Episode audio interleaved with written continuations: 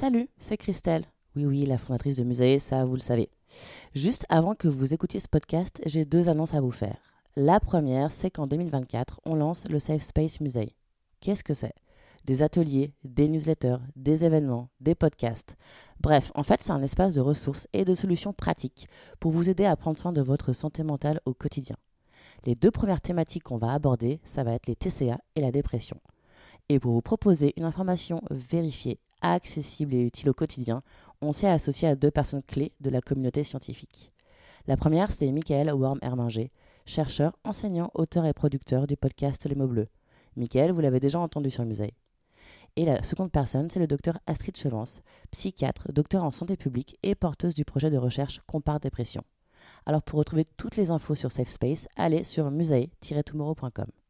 Et hop, attendez, la deuxième nouvelle, c'est que pour aller plus loin dans notre engagement en faveur de la santé mentale, on a décidé de soutenir la recherche scientifique publique sur la dépression.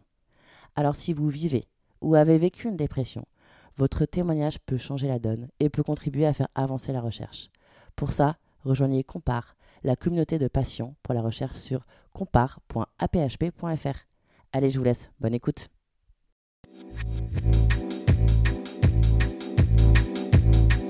Salut, c'est Christelle, la fondatrice de Musae. Bienvenue sur Musae Stories, le podcast qui dédramatise et démocratise la santé mentale. Ce que je veux faire ici, c'est partager un point de vue holistique, décomplexé, accessible à toutes et tous sur la santé mentale. Grâce au regard croisé de psychologues, d'universitaires, de sportives, de sportifs, d'artistes, d'associations. Musae Stories est un porte-voix pour les personnes engagées et touchées par la santé mentale, car prendre soin de notre santé mentale est un engagement durable et citoyen.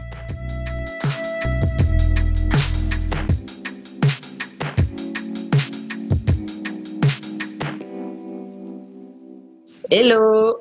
Hello. Bonjour à tous, bonjour à toutes.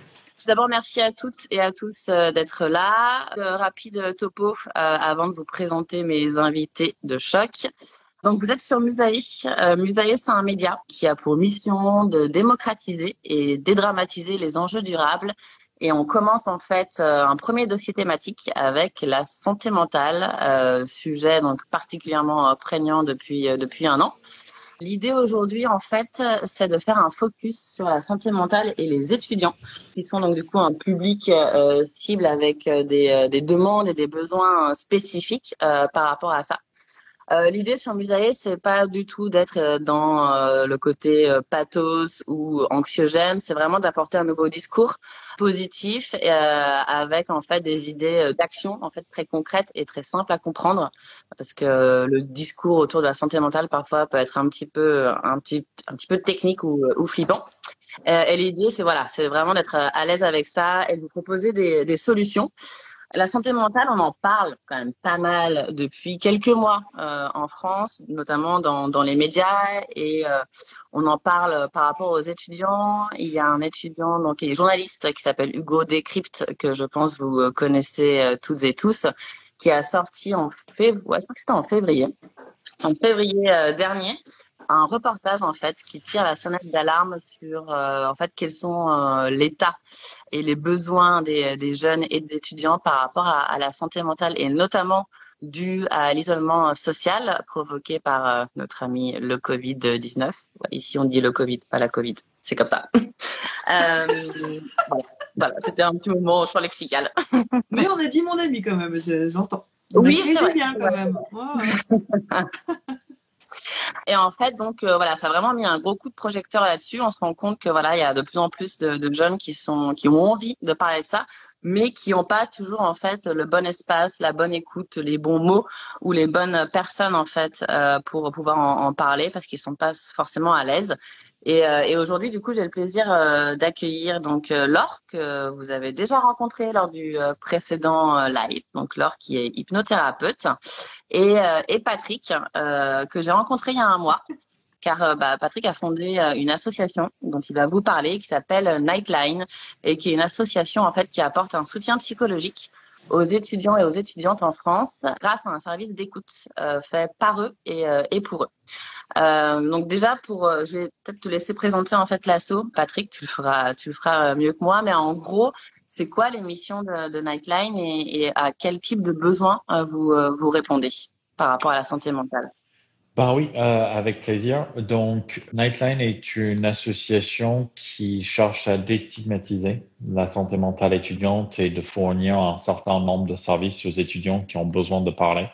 Euh, et du coup, notre projet phare, c'est les services d'écoute qui sont maintenant euh, très connus sur l'ensemble du territoire euh, et qui sont pas un nouveau, un nouveau projet dans le sens que ça existe depuis une cinquantaine d'années dans les pays anglo-saxons. Euh, moi, à la base, je suis irlandais. Euh, j'ai été bénévole avec ma Nightline à Dublin et puis quand j'ai commencé euh, ou quand j'ai repris mes études en France, plutôt, euh, j'ai vu qu'il y avait aucun service similaire qui existait. Ouais. Et on avait décidé de lancer ça du coup en, en 2017. et depuis, ça a pris des ampleurs. L'association a pris des ampleurs aussi pour essayer de, de proposer plus de choses pour répondre aux étudiants en difficulté. Et maintenant, on a des antennes à Paris, à Lille, à Saclay et, et à Lyon. Euh, et à partir du mois prochain, on va être à Toulouse aussi. Euh, donc, ce sont des services qui sont tenus par des étudiants bénévoles, qui sont formés à l'écoute et, et, bien mhm. soutenus dans un cadre éthique, éthique euh, euh très rigoureux, euh, qui permettent du coup aux étudiants de se tourner vers un autre étudiant le soir par téléphone ou par chat pour discuter de de ce qu'ils veulent discuter. Ça peut être vraiment tout et n'importe quoi. Euh, Si on veut appeler pour parler d'un film qu'on a vu euh, euh, sur Netflix, c'est très bien. Si on veut appeler pour parler d'une difficulté, ça c'est très bien aussi. D'accord. Et on peut appeler en fait tous les jours ou il y a des, euh, des horaires spécifiques ou des jours spécifiques? Euh, donc, c'est tous les jours de la semaine maintenant, euh, de 21h à 2h30 du matin, parce que c'est le moment où nos bénévoles sont disponibles, parce que ce sont des étudiants qui, qui sont pris en journée. C'est aussi un moment où il y a assez peu de services qui sont disponibles. Mm-hmm. Euh, et quand on se retrouve assez souvent tout seul chez nous, dans notre chambre, sans forcément avoir personne avec qui parler, ça peut être un moment où c'est utile de parler avec quelqu'un d'autre. Ouais, d'accord. Et en fait, du coup, c'est des étudiants et des étudiantes qui te répondent à l'autre bout du fil, c'est ça? C'est bien ça, oui. Donc, euh, tous nos écoutants sont des étudiants euh, avec une grande diversité de formations. On a des étudiants en médecine, des étudiants en droit, des étudiants en histoire, euh, des, gens dans des, arts dramatiques, et vraiment de tout. Et ça, c'est aussi une richesse. Et puis, il y a quelque chose qui est sympa dans le fait de parler avec un autre étudiant, de parler avec quelqu'un qui nous rassemble. Euh, mm-hmm. c'est peut-être parfois plus facile, le langage est le même. Euh, euh, et aussi, parfois, ça peut aider à comprendre la situation de l'autre. Oui, ouais, effectivement, on a peut-être plus les mêmes codes et, et, et, donc du coup, on est plus à l'aise pour pour pour libérer la parole et pour et pour évoquer ces ces mots. Ok. Mm-hmm. Et est-ce que je peux te demander, du coup, c'est quoi les, enfin, les principales raisons des, appels en ce moment ou de, depuis quelque temps? Bah, Depuis plusieurs années, on voit que c'est assez souvent les mêmes thématiques qui sont abordées. Donc, le premier thème, c'est toujours les problèmes relationnels. Donc, ça, c'est si j'ai un problème avec un ami, euh, un, un, copain, une copine. Euh, mhm. C'est pour ça que les gens nous appellent le plus souvent et c'est assez compréhensible, euh, je trouve. Et le deuxième thème, c'est la solitude. Les gens qui veulent parler de de leur situation euh, de solitude, ce qui est quelque chose qu'on voit aussi euh, de plus en plus en ce moment avec la crise Covid. C'est très difficile de croiser les gens, de rencontrer de nouvelles personnes. Je pense particulièrement aux étudiants internationaux. On a aussi une ligne anglophone qui leur est dédiée et c'est une année particulièrement difficile pour eux moi, je pense en tant qu'ancien étudiant étranger, déjà en temps non Covid, c'est pas forcément donné de se faire des amis quand on parle pas très bien la langue, euh, quand on vient de débarquer. Dans le contexte actuel, je pense que c'est particulièrement compliqué. Euh, et puis après, on a des thèmes comme les études, euh, l'angoisse, et puis on a aussi pas mal d'appelants qui parlent de suicide, ce qui est inquiétant, mais il faut savoir que si on a ces sentiments, le plus important, c'est d'en parler. Et, c'est bien que ces gens se tournent vers nous, c'est l'opportunité d'avoir une écoute. Et puis aussi, on peut euh, faciliter l'orientation vers des, vers des services professionnels euh, si besoin.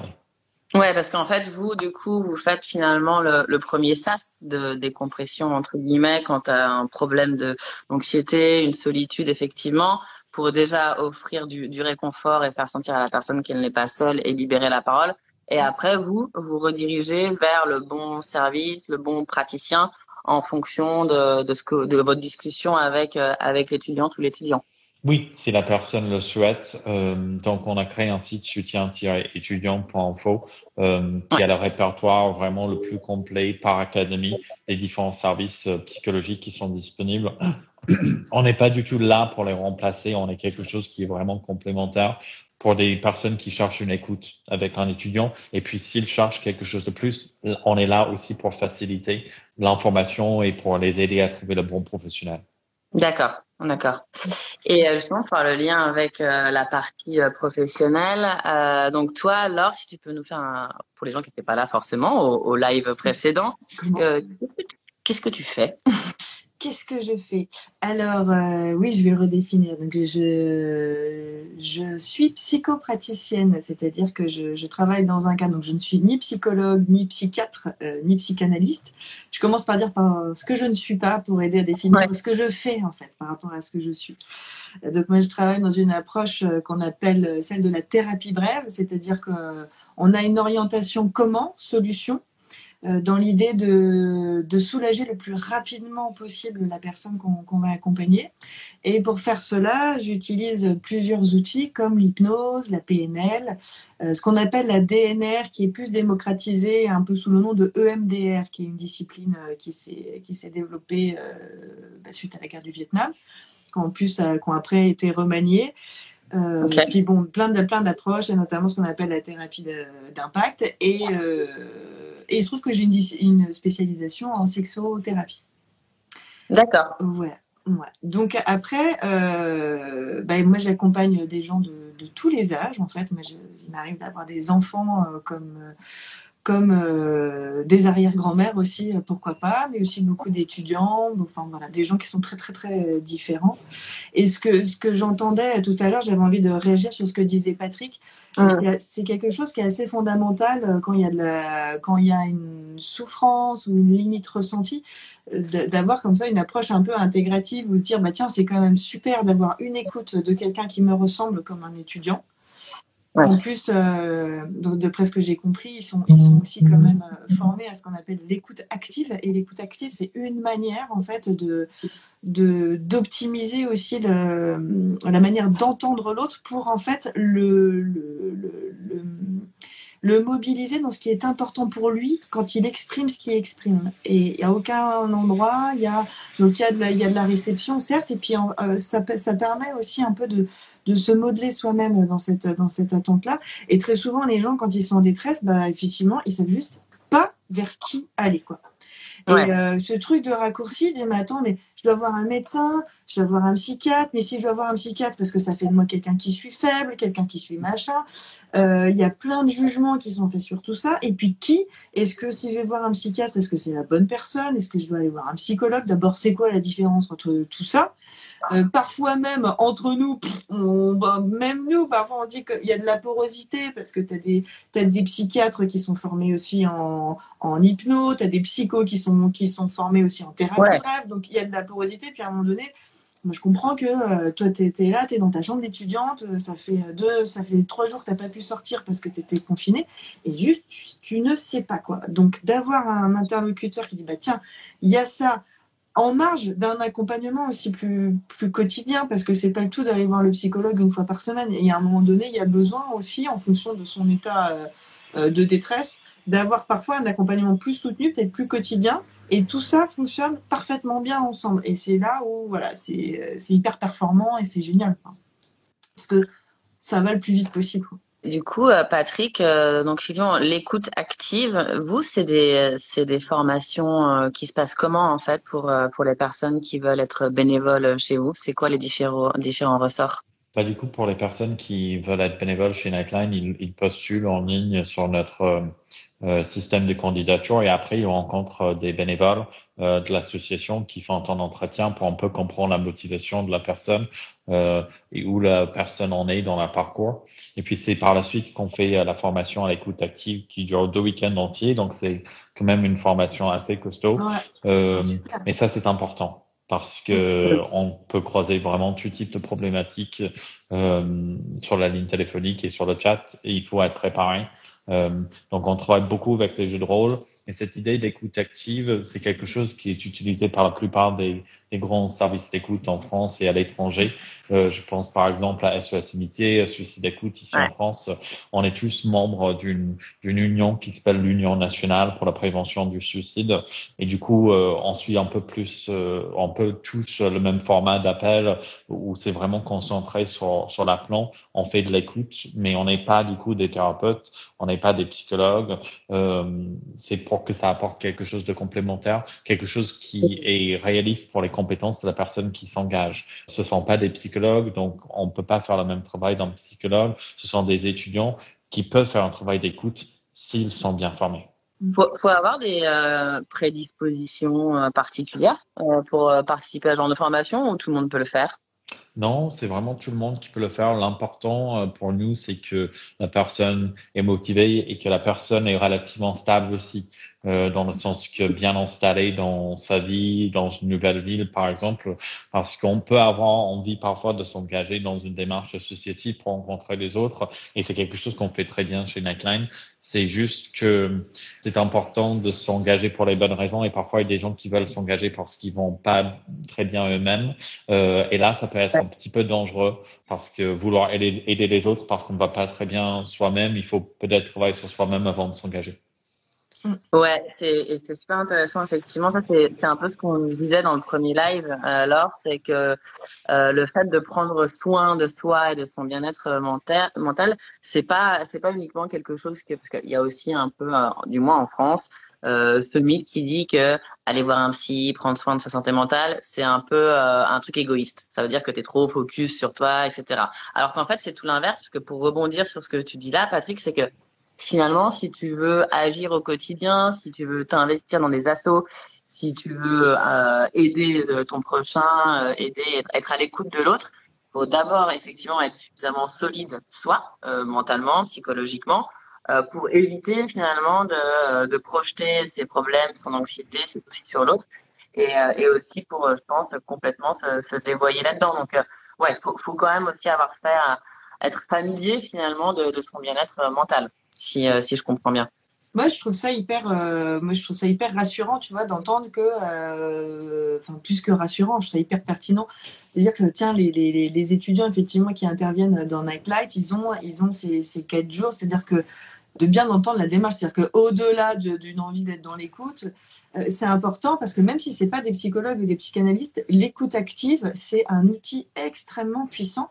Et en fait, ce qui se passe, c'est on parle de positionnement. En fait, est-ce que l'étudiant qui est au bout du fil, euh, est-ce qu'il est au clair sur où, il en est? euh, pour ne pas du coup se placer donc c'est ce qu'on appelle c'est un triangle relationnel bourreau victime sauveur c'est ce qu'on appelle le triangle de Kaplan pour pas tout d'un coup se, se sentir euh, euh, touché par une, une, attitude de sauveur mais qui en fait lui va en fait euh, amener quelque chose de dysfonctionnel dans l'écoute qui fait que la personne qui appelle qui est en détresse bah, parfois ça va tourner et ce sera pas forcément bon pour elle quoi. Donc le prérequis c'est déjà bien se positionner. Et l'écoute active ça va faire quelque chose où, euh, où en plus il n'y a pas une il n'y a pas d'apport de solution de la part de celui qui écoute. Il est là pour faire relever la maillotique pour que celui qui est en détresse puisse mettre en lumière et ce qu'il y a à faire. Donc c'est un facilitateur en fait de, de, de, de réflexion. Donc c'est vraiment super quoi. En fait, on devrait tous euh, faire une formation chez Nightline, un peu. Ben, J'allais dire, on devrait tous appeler Nightline. Alors, pas, pas, tout de suite, parce que là, ils ont beaucoup de choses à faire. Mais, euh, mais en tout cas, peut-être à la rentrée. Non, non, mais c'est vrai que l'écoute active, c'est aussi de, de, manière générale pour comprendre l'autre. Enfin, je sais pas ce que tu en penses, Patrick, mais... Euh... Non, mais carrément, c'est quelque chose qu'on se dit très souvent avec les bénévoles et quelque chose que j'ai remarqué moi-même. Moi, je prends pas d'appel depuis plusieurs années, mais ça a complètement ouais. changé ma façon de de d'écouter l'autre euh, parce que je suis beaucoup moins dans le dans la perspective de donner des conseils tout de suite à quelqu'un ou d'exprimer mon avis. Je suis beaucoup plus dans l'écoute pour comprendre ce que l'autre personne est en train de vivre. Euh, euh, et puis aider la personne peut-être à trouver leur propre solution, quelque chose qui est beaucoup plus puissant à la fin. Après, il faut, faut qu'on fasse attention parfois entre des anciens bénévoles de Nightline parce qu'on on, on, on, on capte très bien les techniques. euh, donc, euh, il faut quand même, c'est différent les, les, interactions avec un appelant et les interactions avec un ami, mais ce sont des techniques qui sont super utiles pour la vie, je trouve. Ben oui, oui, oui. Euh, on parlait tout à l'heure de, de, de, des raisons des appels, notamment la solitude, les problèmes relationnels. Euh, ça fait partie des solutions. Hein. Comme on s'engage en termes de jeu, quand on s'exprime, euh, mettre, voilà, prendre la responsabilité de ses émotions, de ses interprétations. Ouais, c'est la première, c'est la première étape. Mais justement, quand on est à l'écoute de, de, soi, alors moi j'ai intitulé ce, ce live l'anxiété des étudiants et des étudiants. Mais alors, euh, est-ce que, enfin, en fait, je sais pas très bien le définir pour être parce que c'est un mot que vous mettez plein de trucs derrière. Donc, euh, est-ce que bah, il y a une différence entre l'anxiété, euh, l'angoisse, euh, le stress? Est-ce qu'il y a du bon, du mauvais stress? Est-ce que vous pouvez nous éclairer là-dessus? On, peut... on s'était dit que c'était, c'était pour moi, ça, cette question. pas du tout stress. C'est complètement je, je, parle euh, sous le regard de, de Patrick. Alors euh, oui, on va, on va pouvoir un peu découper, découper le gâteau. Et, euh, et c'est intéressant puisqu'on parlait d'écoute active, mais aussi du langage, de l'importance du langage, d'être un peu un, un chouïa précis. C'est pas pareil de dire je suis stressé où je suis dans une situation de stress, que je suis anxieux, ou j'ai de l'angoisse, ou je fais une crise d'angoisse. Je, je découpe. Un stress, c'est quelque chose qui est de l'ordre un petit peu du quotidien. Ça fait partie des moteurs et euh, c'est une, c'est donc une émotion qui est plutôt porteuse puisqu'elle permet de créer du mouvement. Euh, on va être stressé parce que on a un premier encart, un premier date et on se dit bon, euh, voilà, c'est quoi les enjeux derrière Et si ça se passait bien, qu'est-ce qui se passerait? On va être stressé parce que tout d'un coup, effectivement, on a un contrôle qui est important, qui fait partie peut-être de l'évaluation globale. Et comme on est concerné, parce qu'il se passe, c'est qu'il y a un enjeu, il y a une finalité par rapport à cet objectif, petite taille de découpage. Euh, euh, voilà, ça crée un enjeu. Il y a un petit peu de cortisol qui est sécrété, et cette cortisol, c'est, euh, c'est, on est venu avec le pack, hein, c'est, archaïque. C'est ce qui fait que, voilà, si jamais on doit fuir ou si jamais on est bah, en situation un peu dangereuse ou quoi, paf, on est capable de réagir. Donc le stress, c'est plutôt bien. Le truc, c'est là où c'est déconnant, c'est quand euh, sur une échelle de 1 à 10, on va commencer à passer au-delà de 4, 5, 10 étant pire. Et donc là, on va commencer à être dans des états anxieux slash angoisse. Alors pareil, je vais redéfinir. Euh, quand on parle d'anxiété, on parle de quelque chose qui est plus généralisé, comme si c'était un peu une couleur latente. C'est comme si tu vois, arrives avec ton tableau et puis derrière, tu as un espèce de, je sais pas, chacun va mettre sa couleur. Il euh, y en a qui disent du gris marron, il y en a qui disent que c'est du vert, a qui disent mais non, le vert c'est la nature. Bon, chacun va définir son truc. Comme si effectivement il y avait une sensation d'être en danger un peu permanente, mais sur des choses qui sont pas forcément raisonnées, raisonnables, réalistes et mais ce qui fait que la personne, de manière générale, elle est déjà dans son corps et dans son esprit. Euh, bah déjà, il y a cette cortisol hein, qui se sécrète en permanence, qui fait que euh, bah, les capacités intellectuelles et de prise de décision ne sont pas engagées de la même manière, que le corps il se rétracte. Souvent, on va voir, il y a une attitude qui est celle de remonter les épaules, tu sais, un peu comme quand tu es un animal comme ça et que tu as peur qu'il y ait un truc qui te tombe sur la gueule. Euh, donc ça, c'est des trucs en plus qu'on peut voir hein, sur les gens qu'on regarde, comment ils se tiennent, avec parfois un peu le cœur qui commence à battre. Et puis, en fonction du contexte, de l'état de fatigue, ce niveau d'anxiété, il va généraliser et il va créer parfois euh, l'impossibilité de se mettre en mouvement. Et c'est là, on va dire, bah voilà, est-ce que le stress, c'est bon, c'est porteur, ça te met une pile et tu peux partir à ton contrôle en étant concerné. Ça va partir en anxiété quand ça vient te crisper, te diminuer dans tes capacités.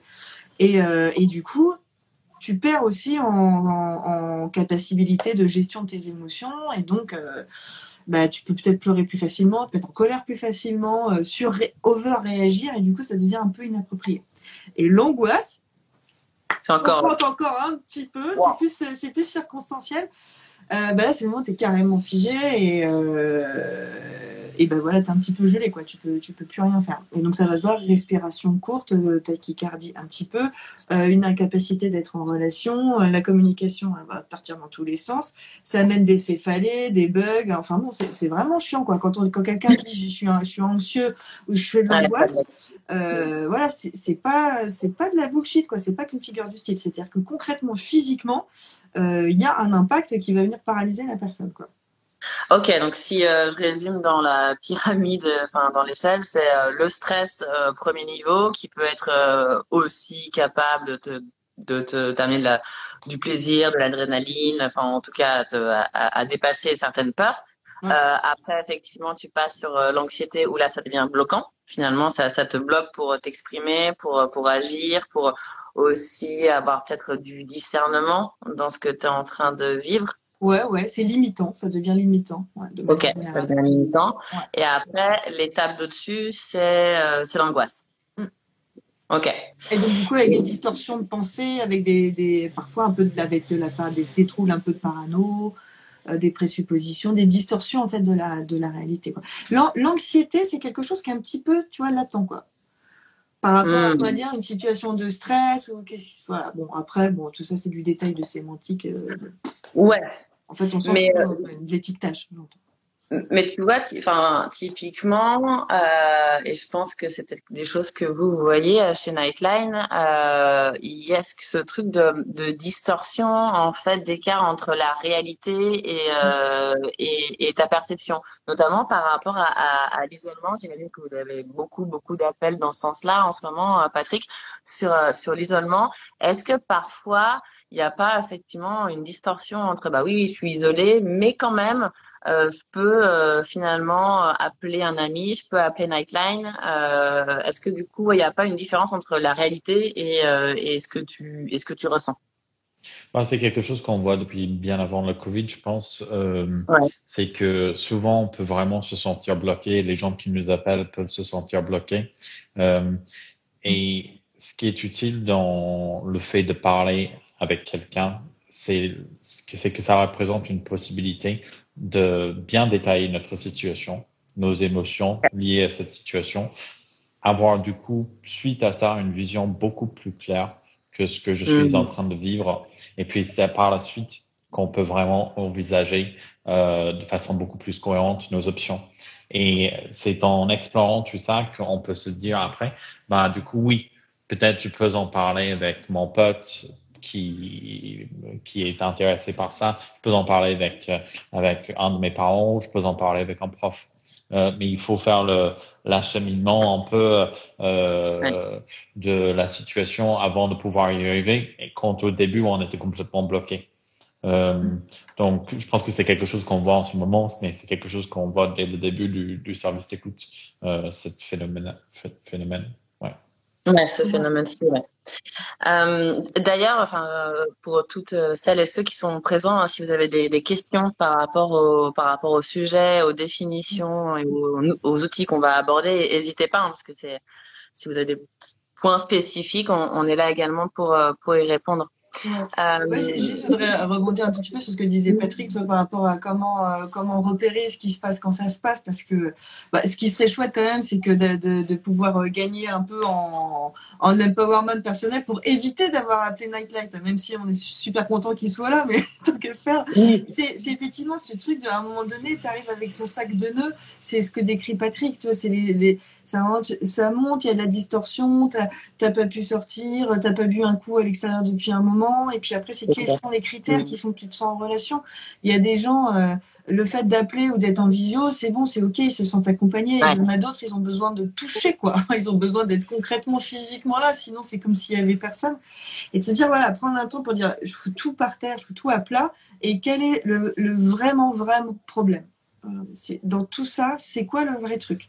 Et puis juste respirer un bon coup et te dire, est-ce que c'est un petit problème? Est-ce que c'est un moyen problème? Est-ce que c'est un gros problème?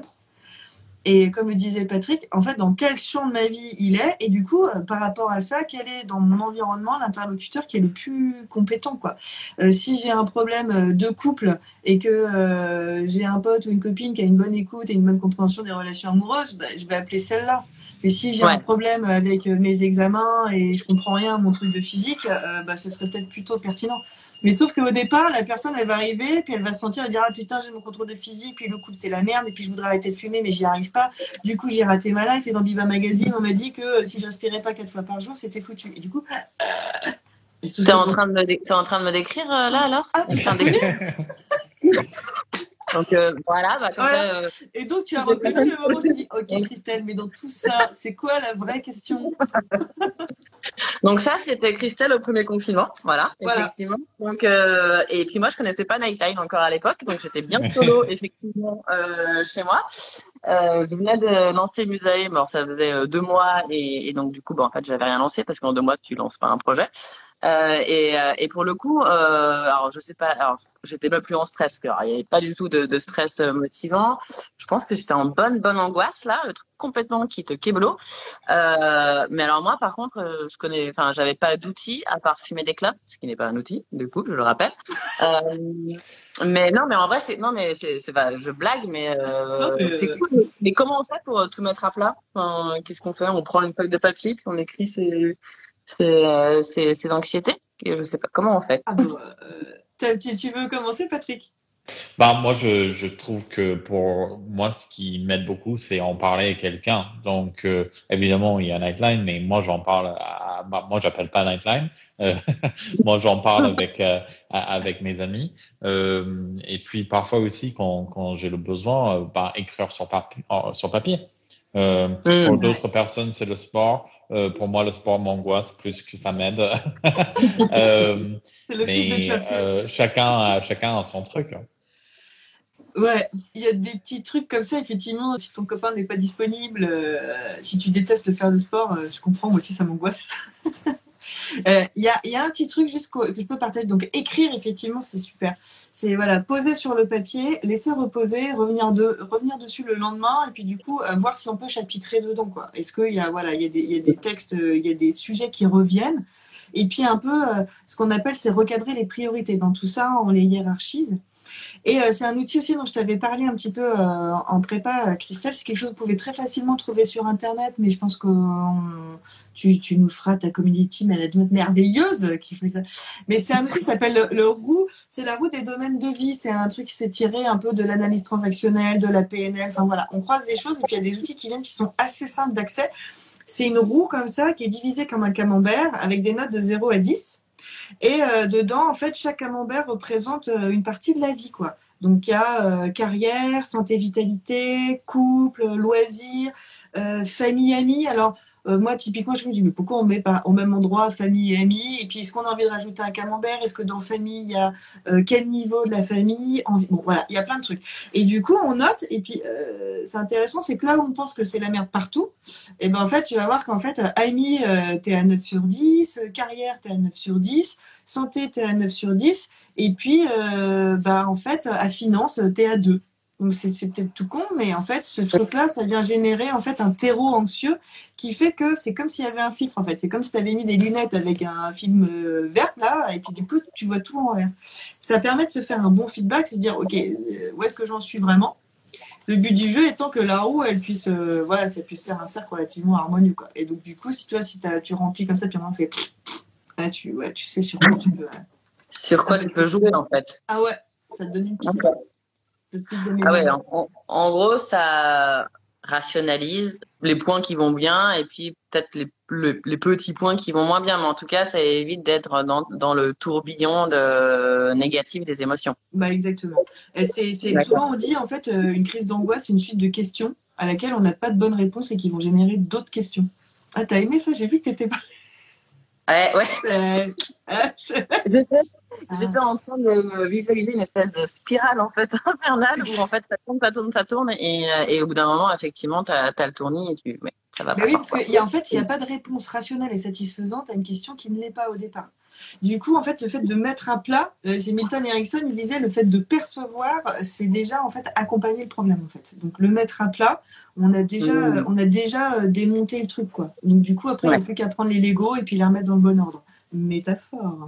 Mmh. Mmh. C'est notre ça pour ah. les prochains Tu sais, quand t'es pas content de ton transformer et que tu trouves qu'il a une sale gueule, tu le remets à plat, puis tu le remets dans, tu vois, tu le remets dans une bagnole qui roule bien, quoi. Ouais. Je, je, vois dans le chat euh, que merci Magda pour, pour, tes, pour tes, solutions. Je suis d'accord avec toi. Mais je suis d'accord aussi avec toi. Non, non, mais oui, oui, il n'y a pas de tabou ici. Effectivement, quand il est bon, quand il est bon et que, le, et que le, là, les partenaires sont, sont bien tous en accord dans le même système de valeurs. Exactement, exactement. Ou Raphaël proposait également le sport, qui est un petit peu lié aussi. mais ouais, mais après, ou, la musique. Moi perso, alors moi perso, c'est le, c'est le sport effectivement le matin ou euh, ou la musique euh, ou la musique pour euh, pour détendre. Et alors mine de rien on en parle quand même de plus en plus hein, de de la santé mentale et notamment dans dans la pop culture. Il y a des y a pas mal de séries déjà hein, sur Netflix qui en parlent et qui du coup en fait normalisent un peu le normalise un peu le débat et en fait tu, tu, te détends effectivement parce que tu te rends compte que c'est un sujet finalement qui est public. Euh, après, tu as pas mal finalement d'artistes aussi qui se livrent. Euh, aux US, euh, tu as Billy, euh, Billy par exemple. Euh, qui, euh, qui en parle et au UK. Euh, en France, euh, tu as aussi, as aussi Pomme qui en parle pas mal et qui en a fait aussi finalement un petit peu son, son terreau artistique. Et, euh, vous me croirez ou pas, mais Booba en parle aussi, euh, typiquement de, la santé mentale. Non, mais la santé mentale et le rap, c'est aussi, euh, c'est aussi parce que là où il y a Booba, il y a toujours plein de surprises. et ouais, ouais, et Booba en parle effectivement dans, dans sa dans sa dernière interview sur euh, sur Brut, euh, et effectivement comme quoi le fait d'écrire est une catharsis euh, comme vous le disiez, mais aussi le fait de, faire du sport pour euh, pour ceux qui aiment. Euh, il, il, il, emploie un terme. En fait, faire du sport, c'est comme me brosser les dents et me nettoyer le cerveau. Enfin, pour le coup, effectivement, ça, ça permet de, de faire redescendre la, la pression. Donc, et puis en France aussi, il y a aussi quand même pas mal de de comptes euh, Instagram euh, notamment et de d'influenceurs. Je sais que vous avez bossé avec Ben Nevers typiquement chez Nightline pour démocratiser la, la parole et, et ces sujets-là. Euh, moi, c'est aussi quelques quelques comptes, notamment anglophones. Euh, T'as un compte qui s'appelle Self Care Co qui donne vraiment des, des outils pratico-pratiques avec des schémas, des métaphores je vous mettrai tout ça hein, dans, dans la newsletter et, sur Insta. Bon, voilà, tout ça pour dire qu'il y a pas mal d'outils qu'on peut euh, qu'on peut appliquer au quotidien et aussi euh, d'inspiration artistique ou sportive qu'on mm. euh, qu'on peut s'appliquer. Sur euh, Nightline, euh, Patrick, je sais que vous aussi vous référencez des outils, des tips par rapport à ça. On peut les trouver où du coup Oui, c'est quelque chose qu'on développe progressivement, mais si si tu vas sur le site soutien-étudiant.info, il y a non seulement euh, euh, la liste par académie de des professionnels et des lignes d'écoute qui peuvent être d'une utilité, mais aussi euh, des tips qui ont été créés en lien avec avec des psychologues pour aider les gens à, à s'aider eux-mêmes aussi. D'accord, ok, top. Et je vois qu'on a une question dans le live. Ouais, ouais de, je vois. Ouais. Euh, donc, elle, c'est une anxieuse née et euh, voilà, elle aimerait effectivement savoir comment comment libérer ça. Oui, alors euh, moi, j'ai eu plusieurs choses que je voudrais commenter par rapport à ça. Merci beaucoup Magda pour ce partage. Déjà, c'est chouette de, bah, de t'autoriser à le faire parce que c'est pas forcément évident. Donc ça, déjà, bravo pour ça. C'est déjà le début. Euh, par rapport à, euh, juste première, première chose de, sur laquelle j'ai envie de, réagir, c'est je suis une anxieuse et une angoisse aimée. Euh, derrière cette phrase, il y a comme une identité, en fait, une conscience identitaire. Et, et, du coup, en fait, je voudrais juste rappeler qu'avoir un moment d'anxiété, vivre du stress, vivre de l'angoisse, c'est un comportement, c'est une réponse émotionnelle. Tu n'es pas cette émotion. Et euh, ça, c'est vachement intéressant de continuer à se rappeler qu'on est bien au-delà, bien au-dessus de ce qui est ressenti à, ce moment-là. Et à la question, comment je peux faire si j'ai jamais toujours ressenti que ça euh, bah déjà, ça lève quelque chose qui est intéressant, c'est qu'on voit que l'émotion, c'est un bon compagnon aussi. Même si elle est un petit peu désagréable, ça vient occuper quelque chose et donc ça pourrait mettre en évidence que derrière, il y a une croyance limitante, slash dernier live de musée. sur les croyances, euh, qui est de dire, bah voilà, euh, si je ne ressens pas ça, est-ce que je suis qui je suis déjà, et euh, est-ce que et, est-ce que je, est-ce que je saurais comment remplir? Ça pose la question de comment remplir cet espace qui pourrait être vidé. Et on pourrait se demander si déjà vraiment jamais, jamais, jamais, tu n'as eu des moments où tu te sentais plus sereine. Alors parfois on va pas chercher forcément une grande grande période. On va pas. Parfois c'est juste euh, ce matin euh, quand tu as vu que tu avais réussi euh, ton œuf au plat et qu'il était bien miroir et que quand tu l'as fait glisser de ta poêle, il n'a pas accroché, c'est tombé nickel sur ta tartine. À ce moment-là, c'était réjouissant. Et là, dans ce court instant, il n'y avait pas ce stress. Il y avait juste une satisfaction immédiate. Ce qui veut bien dire que ça existe. Donc après, qu'est-ce qui génère ça? Qu'est-ce qu'il y a derrière? On va, Je ne pourrais pas te répondre là, enfin, on ne pourrait pas te répondre parce qu'on ne te, on te connaît pas. Il y a des accompagnements euh, pour ça si c'est plus, si c'est plus important. Mais ce qui est sympa, c'est de dire bah, depuis quand elle est là, euh, quel âge elle a, est-ce que c'est familial? Et du coup, si c'est familial, est-ce qu'il y a une loyauté familiale derrière? Ça veut dire que, par exemple, si papa et maman sont monsieur, euh, si moi je ne le suis plus, est-ce que je trahis ma famille, par exemple? Ça fait partie un peu des, des, des, des loyautés familiales. Et puis après, il y aura un petit truc de dire, bah tiens, si je l'observe, euh, le moment où je ressens cette anxiété, je prends un temps pour observer euh, où est-ce que c'est dans le corps. Euh, et souvent, les gens, ils vont, ils vont montrer un peu cet espace-là, là, soit le toxel, soit au niveau du diaphragme et puis s'amuser à métaphoriser ça. Ça, c'est un petit titre juste comme ça, en, intervention très rapide.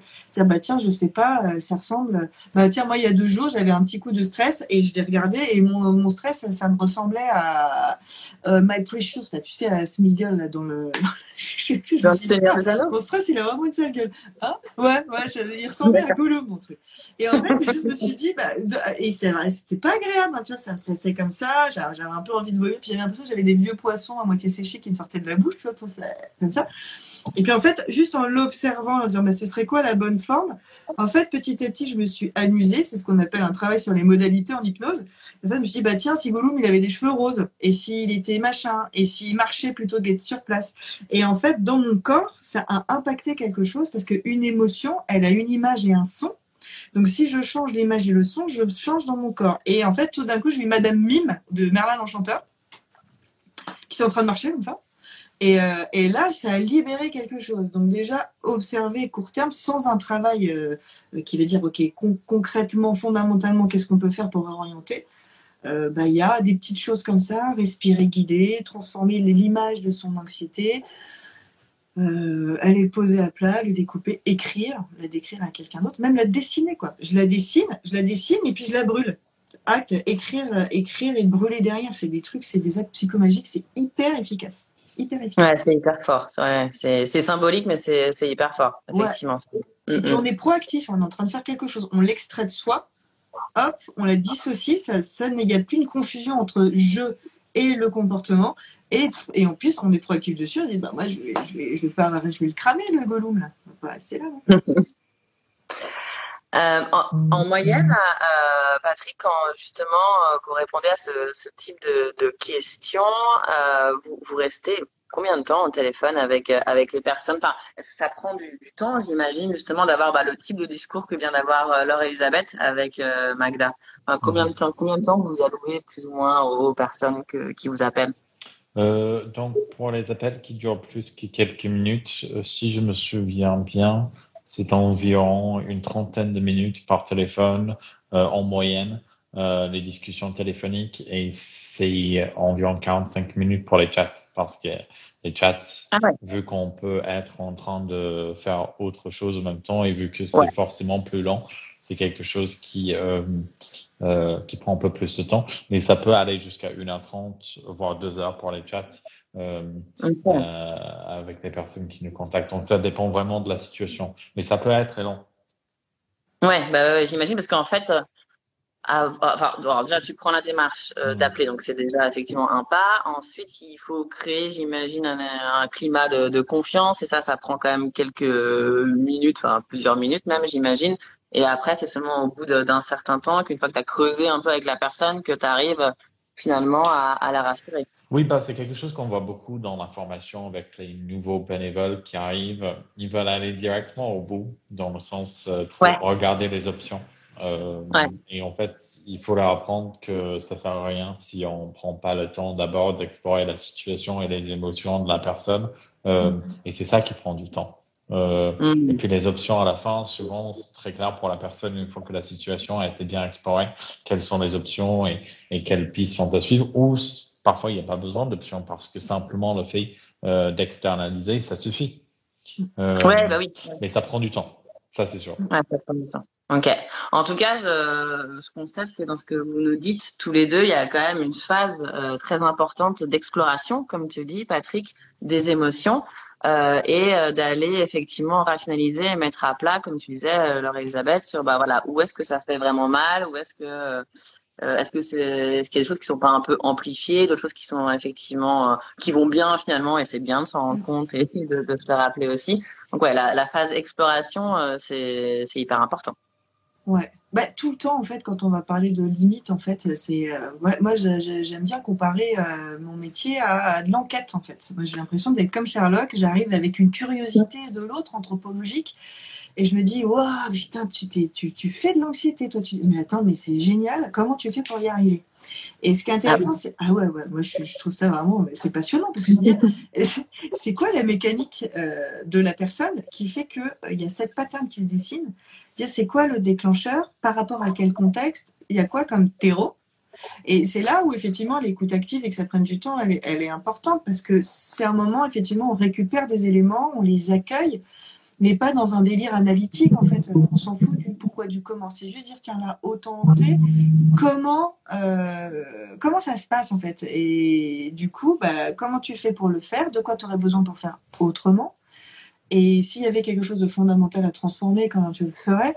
Et voilà, observer, tiens, c'est quoi le dessin qui va se répéter tout le temps et qui fait que là, ça prend euh, tout l'espace, quoi? D'accord. Le fait de percevoir, ça va déjà impacter, en fait. Bah ça, ça, ça, répond peut-être en partie à une autre question qu'on a dans, dans le chat où on demande est-ce qu'une personne qui pense tout le temps souffre d'anxiété? Ça dépend de ce qu'elle pense. voilà. c'est ça, ouais. Non, mais parce que je pense que c'est lié aussi au, au pas mal. Il y, a, il y a pas mal de choses en ce moment, notamment sur Insta et sur TikTok en ce moment, sur euh, tu as pas mal de mèmes ou, euh, ou de, de posts qui traitent des euh, de overthinking. Je pense trop, je pense trop, je pense trop. Euh, et donc du coup, je pense que c'est aussi lié euh, lié à ça, ce, ce, type de, de questions où tu as pas mal de, de, comptes qui te disent arrête de trop penser parce que du coup ça te met mal. En gros, en gros c'est ça.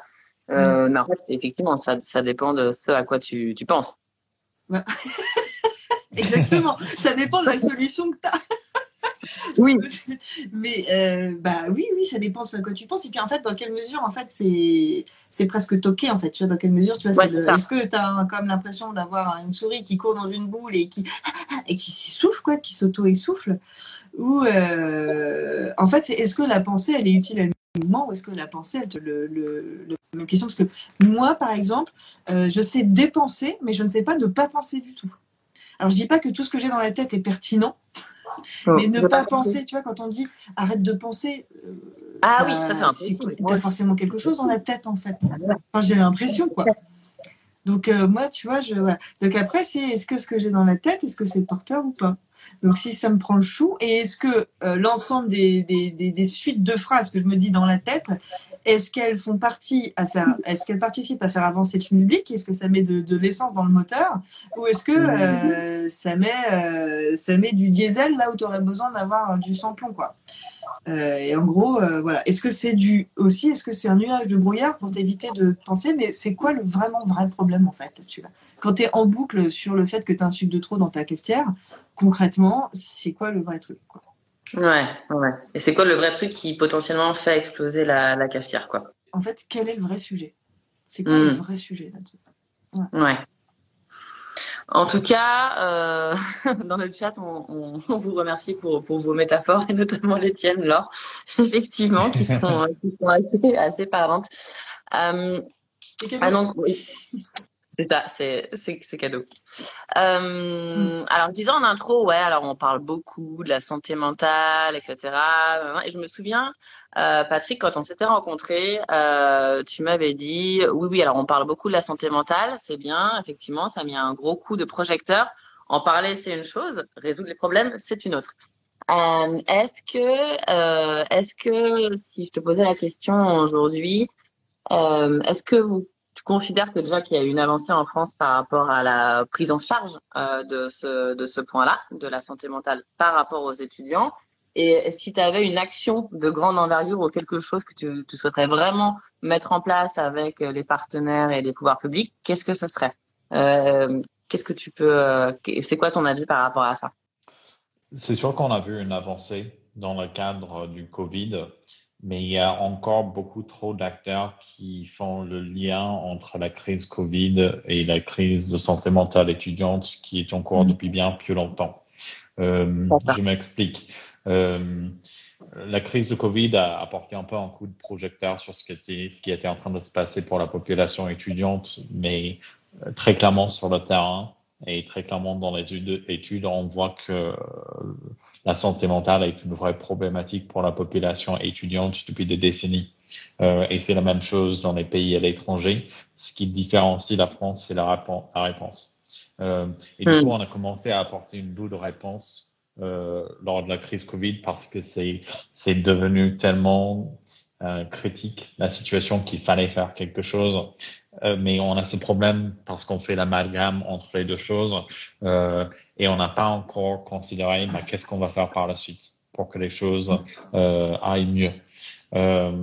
Et c'est ça qui est problématique et c'est ça vraiment l'enjeu en ce moment, c'est que est-ce qu'on va continuer à apporter un soutien aux étudiants par la suite ou est-ce qu'on va simplement dire que une fois que le Covid s'arrête, euh, espérons que ça s'arrête relativement rapidement, euh, qu'on arrête aussi les soutiens. Parce que très clairement, euh, si on regarde les chiffres, on est extrêmement loin derrière les autres pays euh, européens. Ah euh, euh, je pense au nombre de psychologues dédiés aux étudiants en moyenne dans les autres pays qu'on avait recensé dans une étude. Il y avait un psychologue pour 4000 étudiants. En France, c'est un psychologue pour 30 000. Euh, imagine être seul face à tant. Euh, c'est vraiment pas facile pour ces professionnels de s'occuper des étudiants. C'est impossible en fait de le faire bien. Euh, par rapport à qu'est-ce qu'on peut faire, ben moi ce que j'ai vu c'est que le fait que le public commence à, en parler, le fait que les étudiants commencent à se mobiliser sur cette question, c'est ça qui a poussé les instances à, à commencer à faire quelque chose.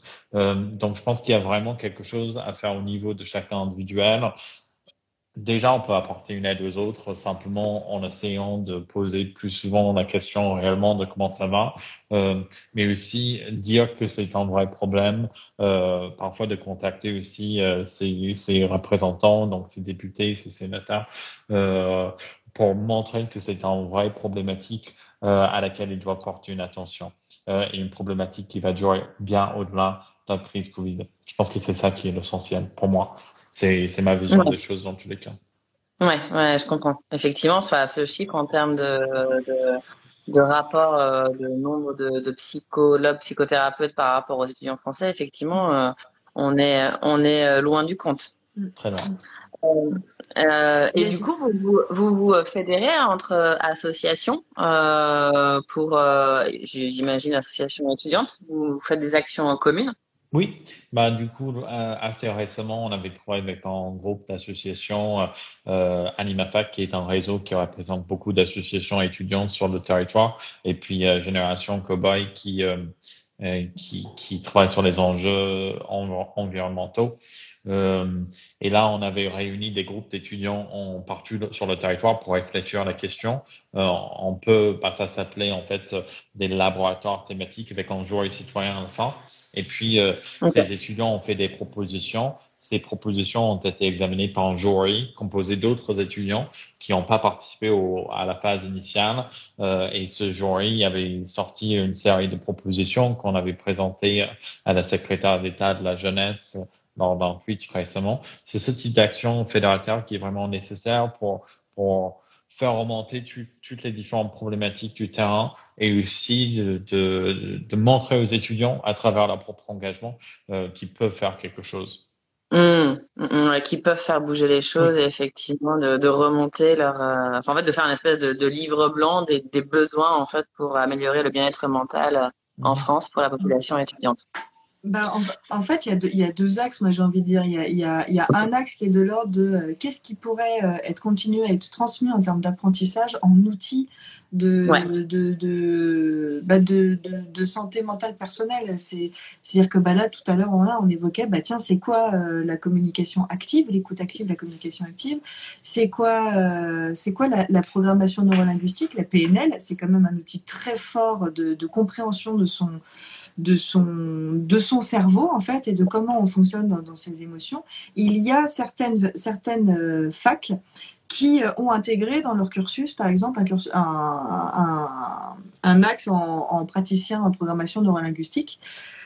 C'est pas dans toutes les facs, mais donc ça, c'est presque un axe prévention, entretien euh, de manière générale pour que la machine continue à tourner, ou en tout cas éviter qu'on bascule dans quelque chose qui soit pas très bon. Et puis il y a l'axe sur la réponse dans l'urgence.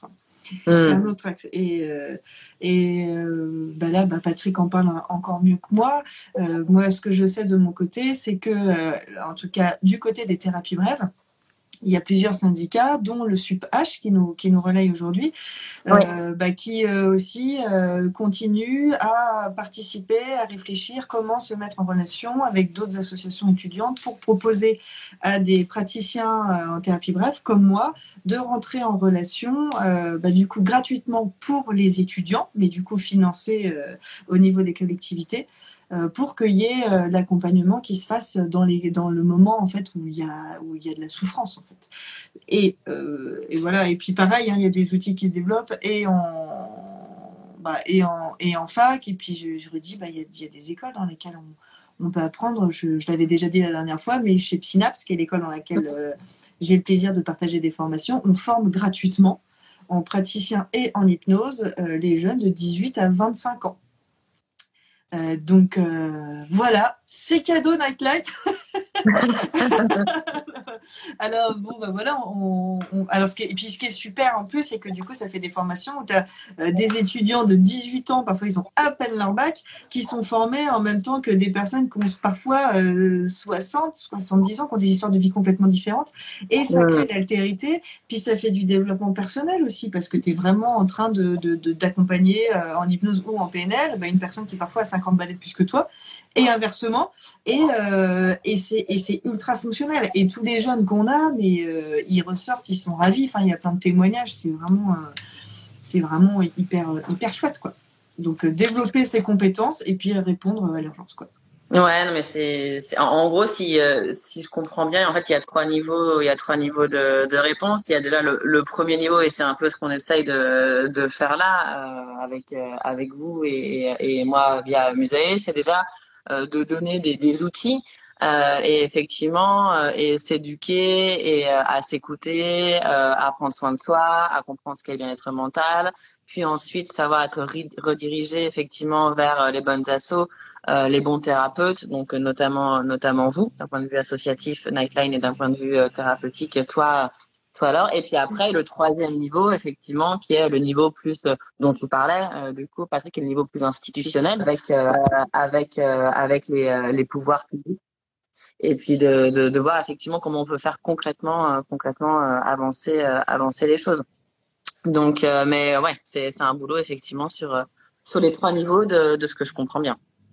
Il y a juste par rapport au, sujet vraiment euh, stress, anxiété, angoisse, ce que je voudrais juste proposer, c'est la, notion de conscience de soi dans, dans, la temporalité en fait. Il y a un peu, c'est est-ce qu'on se vit au présent, est-ce qu'on est orienté passé? Ou est-ce qu'on a un problème euh, vis-à-vis d'une orientation future? Souvent, l'anxiété, ça va être vraiment une anticipation vers, un futur, soit qu'on n'arrive pas du tout à voir, et du coup, ça crée de l'anxiété, soit on va fantasmer euh, des choses qui pourraient euh, mal se positionner aussi ou, mal se faire. Du coup, on a une difficulté à être vraiment en lien dans l'ici et le maintenant avec le présent, ses contours, son altérité. Donc, c'est aussi intéressant parallèlement bah voilà, à ces trois axes, de continuer à se questionner au quotidien euh, bah, aujourd'hui, comment je me perçois dans mon environnement, dans mon espace et dans mon temps? Est-ce que je suis au clair? Et euh, euh, donc, moi, ce que j'adore, c'est qu'on, c'est dans ce que dit Patrick, effectivement, c'est dire parce que le Covid, ce n'est le Covid, puisqu'on dit on, on le met au masculin. c'est l'occasion de mettre la lumière sur une problématique plus grande, donc vraiment tant mieux, c'est cool. Et, et, en même temps, voir aussi que ce contexte-là, ce qui est le problème des étudiants de manière générale, mais comment ça va du coup parler à peut-être des gens qui ne le sont pas, c'est parfois l'impossibilité d'avoir une vision future et problématique. Et dans ce cadre-là, bah, une des premières solutions qu'on peut, qu'on peut se proposer à soi-même, c'est de réduire le champ temporel et dire si je ne peux pas me voir dans six mois, dans un an, dans deux ans, bah, commence par voir déjà la fin de journée juste pour aujourd'hui, c'est cool. Euh, puis ensuite, vois c'est quoi ton objectif pour la semaine? Et puis déjà pour ton objectif dans le mois et satisfait ça viens banquer des points de vie, quoi. Viens remplir, euh, voilà, viens remplir euh, ta bagnole un peu. Et puis voilà, tu redécoupes un petit peu, quoi. Une autre astuce. Euh, juste une autre astuce qui pourrait être utile pour des gens, une question qu'on pose vraiment très souvent sur la ligne d'écoute. pour des gens qui cherchent à savoir quoi faire avec leur situation, on leur pose très souvent la question de ben, qu'est-ce que tu conseillerais à un ami? Ça nous force un peu à se mettre en dehors de notre propre situation et essayer de le regarder d'une façon beaucoup plus neutre. Euh, et ça, ça peut vraiment aussi aider euh, pour savoir bah, qu'est-ce que je devrais faire par la suite. Ah ouais, ça c'est super. Et dans le genre de phrase comme ça, il y a, y a, une autre phrase qui est super, c'est quand on joue sur les positions perceptuelles comme ça, c'est-à-dire voilà, et si tu avais un ami qui savait quoi dire pour toi, qu'est-ce qu'il dirait? Et ça aussi, c'est hyper puissant. Voilà. C'est toi ah ce que tu dis, et maintenant, voilà, si, avais, si tu te mettais à la place de quelqu'un qui te connaît et qui saurait de quoi tu as besoin, qu'est-ce qu'il te dirait? Et là, on reste sur, euh, c'est le sujet hein, qui trouve, enfin, c'est la personne qui trouve pour lui-même ce dont il a besoin, parce qu'on on est d'accord que l'autre, il n'est pas là pour de vrai. Donc, ça reste une intervention de la personne pour elle-même. Ah, mais c'est clair qu'effectivement, ce, ce ouais, qu'est-ce que tu dis, qu'est-ce que tu te dirais si tu te mettais à la place d'un de, tes potes, effectivement, ça c'est un truc qui, qui permet de, de, faire redescendre pas mal de choses, ouais, la pression ouais. et l'anxiété. Ouais, et qu'est-ce que tu dirais à un pote aussi, c'est super, hein, c'est ce que disais. Oui. Mm, mm, complètement, ouais. Ok. Euh, bah écoutez, euh, merci beaucoup. On arrive à, à, la fin de ce, de ce live. Vous avez été super nombreux. Euh, merci beaucoup. Euh, bah merci à Nightline, à toi Patrick d'avoir d'avoir accepté de participer à, à l'interview et d'avoir relayé. Merci à toi aussi euh, Laure d'avoir d'avoir été présente. Je remercie aussi effectivement le, le SUPACH, hein, qui est donc du coup le, le syndicat de, de l'hypnose, qui a relayé aussi euh, du coup ce, ce, live et qui a permis du coup de d'élargir d'élargir l'audience. Je voudrais rappeler, donc Patrick, tu me dis si je dis des bêtises, je voudrais rappeler du coup euh, le site sur lequel vous trouvez toutes les infos euh, dont Patrick a, a, parlé par rapport à Nightline, c'est donc soutien-étudiant.info. Yes. Euh, et après, donc vous êtes présent euh, dans plusieurs villes, donc Paris, Saclay, Lyon, Lille et prochainement Toulouse. C'est bien ça? C'est parfait. Voilà, super. Euh, et donc ouais, vous avez le détail des, des numéros de, de, téléphone parce que chaque ville a sa propre euh, sa propre euh, ligne téléphonique sur le site euh, de soutien étudiant et, et de Nightline. Laure, on peut te trouver où, toi? Eh bien, à part alors, euh, sur les lives de musée, euh, vous pouvez me retrouver. Euh, bah, alors, ça dépend. Si vous, avez envie de vous former bah, chez Synapse, si vous voulez vous former gratuitement bah, chez Synapse, et si vous avez plus de 25 ans, vous aurez les chances d'avoir l'opportunité de payer cette formation. et puis, si vous avez besoin de, consulter en cabinet, j'ai un cabinet qui est à Lamarck Colincourt, qui est dans Paris, dans le 18e arrondissement. Vous êtes les bienvenue. Cool. Et tu fais aussi en visio et je fais aussi en visio. Alors, dans un, dans un cadre. Euh, enfin, voilà, je ne vais pas tout faire en visio en fonction des demandes, mais oui, oui, bien sûr. En tout cas, je, on peut prendre rendez-vous comme ça. Et puis, en fonction de ce qui a accompagné, euh, il y a des choses qu'on fera en visio, puis il y a des choses, je dirais, là, on touche la limite de ce qui est juste et sécuritaire en visio, et du coup, euh, on viendra en cabinet. Mais oui. Ok. Voilà. Cool. Très bien je peux juste dire à Nicolas qui dit qu'il a presque 75 ans quoi faire parce qu'il n'a pas de vision dans 30 ans. Dire rassure-toi, tu peux avoir une vision déjà pour le mois de juin, tu pourras faire des cartons. Pardon, c'est un petit peu personnel, mais euh, puisqu'on est sur comment se détendre, voilà, ça, ça m'a détendu. Eh ben écoute, c'est c'est cool. Vous pouvez assister à ce live en replay sur euh, la chaîne IGTV euh, de Musae, qui sera également relayée donc euh, dans la newsletter et sur le site web www.musae-tomorrow.com. Bah, merci beaucoup. On revient dans deux semaines avec un prochain live. D'ici là, n'hésitez pas à poser vos questions sur l'Insta, par mail, en réponse à la newsletter. Euh, je réponds à tout. Merci encore beaucoup, Laure. Merci beaucoup, euh, Patrick. Bon après-midi euh, à vous et puis, et puis à très vite. Et eh ben, merci, merci beaucoup. Salut. Ciao. À bientôt. À bientôt. Salut. Retrouvez-nous sur Instagram, at Tomorrow. Si vous ressentez un mal-être psychologique, je vous recommande d'en parler avec un professionnel de la santé mentale. À très vite!